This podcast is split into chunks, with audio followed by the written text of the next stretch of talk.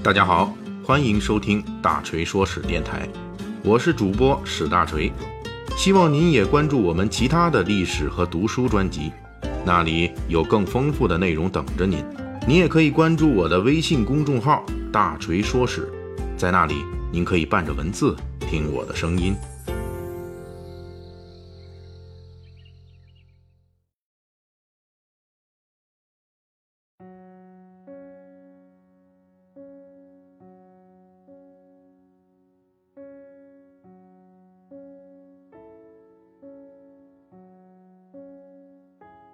六一儿童节临近，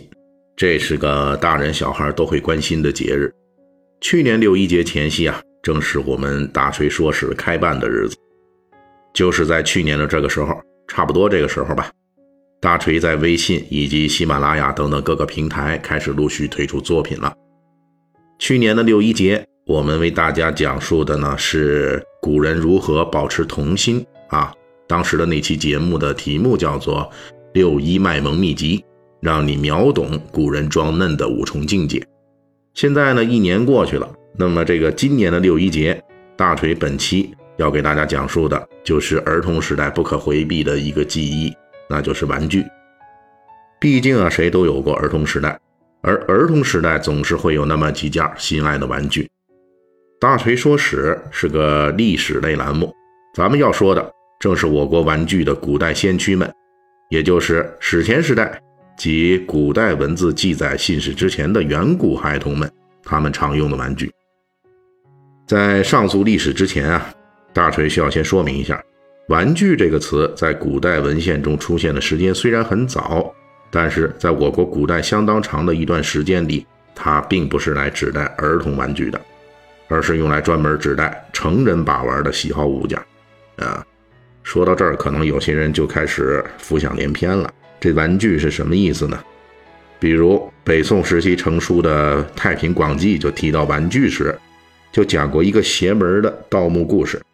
说在唐朝徐州的一个小官卢彦旭，无意中挖掘出了一个秦朝时的古墓，里面一个棺材，打开一看，里面有一具年轻女子的尸体，这一女子的尸体啊是秦朝的。到了唐朝，竟然还没有腐烂。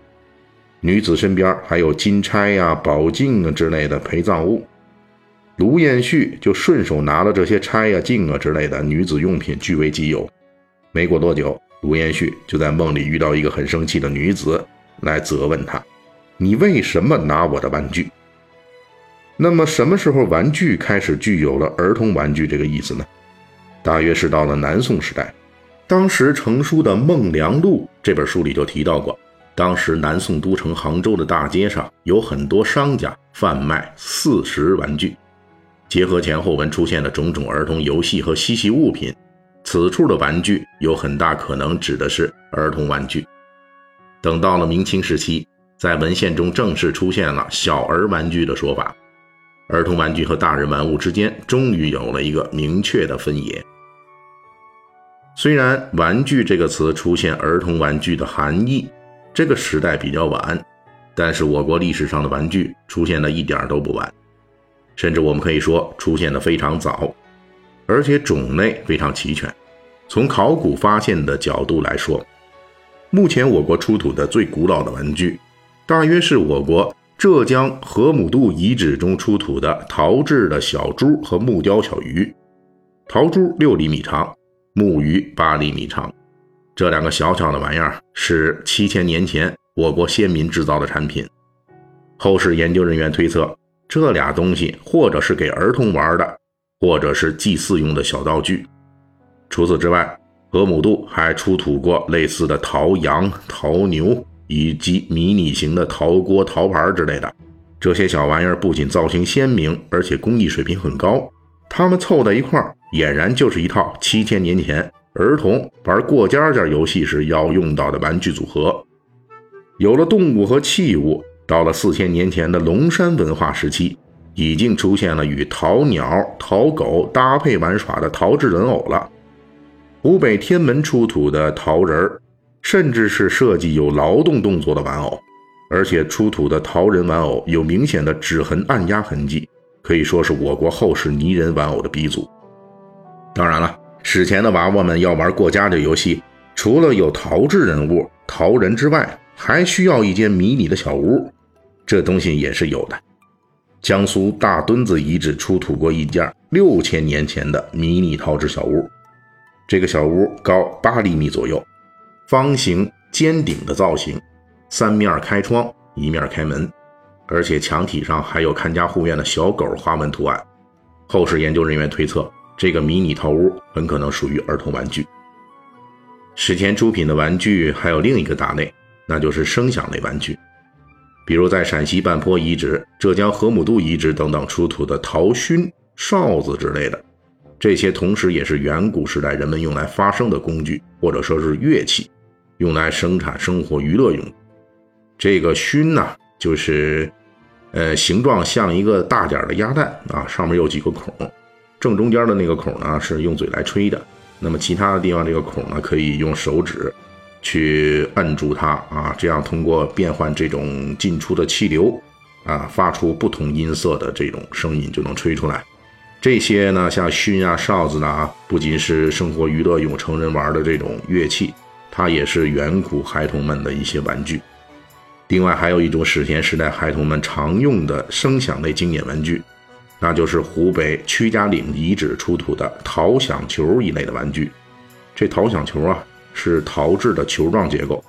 外部呢装饰花纹，内部是空心的，装有弹丸或者是石粒，滚动时候会发出沙沙的响声。这个原理和效果啊，类似于现代玩具里边有一种东西叫花棱棒啊，就是我们这塑料做的，然后呢里边呢装点什么那个沙子呀等等这些颗粒状的东西，小孩一晃里边哗啦哗啦哗啦哗啦响，所以叫做花棱棒。这个带有声响功能的远古物件，属于五千年前的儿童玩具。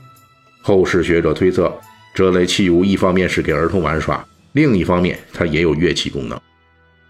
史前玩具中还有一个大的门类，那就是儿童游戏类玩具，也就是远古人类儿童在做游戏时需要用到的玩具。其中种类很多，啊，最多最常见的就是陀螺。考古人员在河姆渡、田螺山以及多处龙山文化遗址。先后出土过几十件五千年前的木质、陶制，甚至是石制的陀螺，其构型与现代儿童玩耍的陀螺基本一致。还有一类儿童益智类玩具，也在史前时代就出现了，这便是陕西江寨遗址出土的陶制双连环。这个儿童玩具啊，根据推断是六千年前的产品，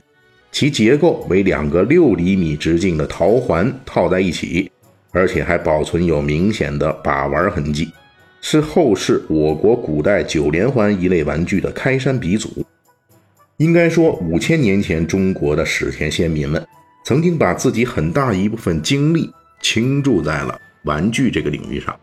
尤其是在当时缺乏金属加工工具的情况下，硬是凭借石器、骨器和陶土，完成了一系列具有很高艺术价值和玩耍品质的小玩具。这其中倾注的不仅仅是智慧，还有长辈对子女的全权爱心，与儿童共同成长，与长辈分享快乐。这个不仅仅是如今儿童节的功能，五千年前中国先民们想必与如今的我们是同样的心愿吧。好了，在本期的最后啊，大锤还是要祝各位儿童节快乐啊！感谢大家一年以来对我们的支持。你们也知道啊，这个写历史、讲历史啊，其实不是大锤的主业。呃，我们还得工作养家糊口，完全是凭着兴趣。那么这个动力呢，完全是来源于各位粉丝对我们这一年多来的支持啊，真的非常感谢大家。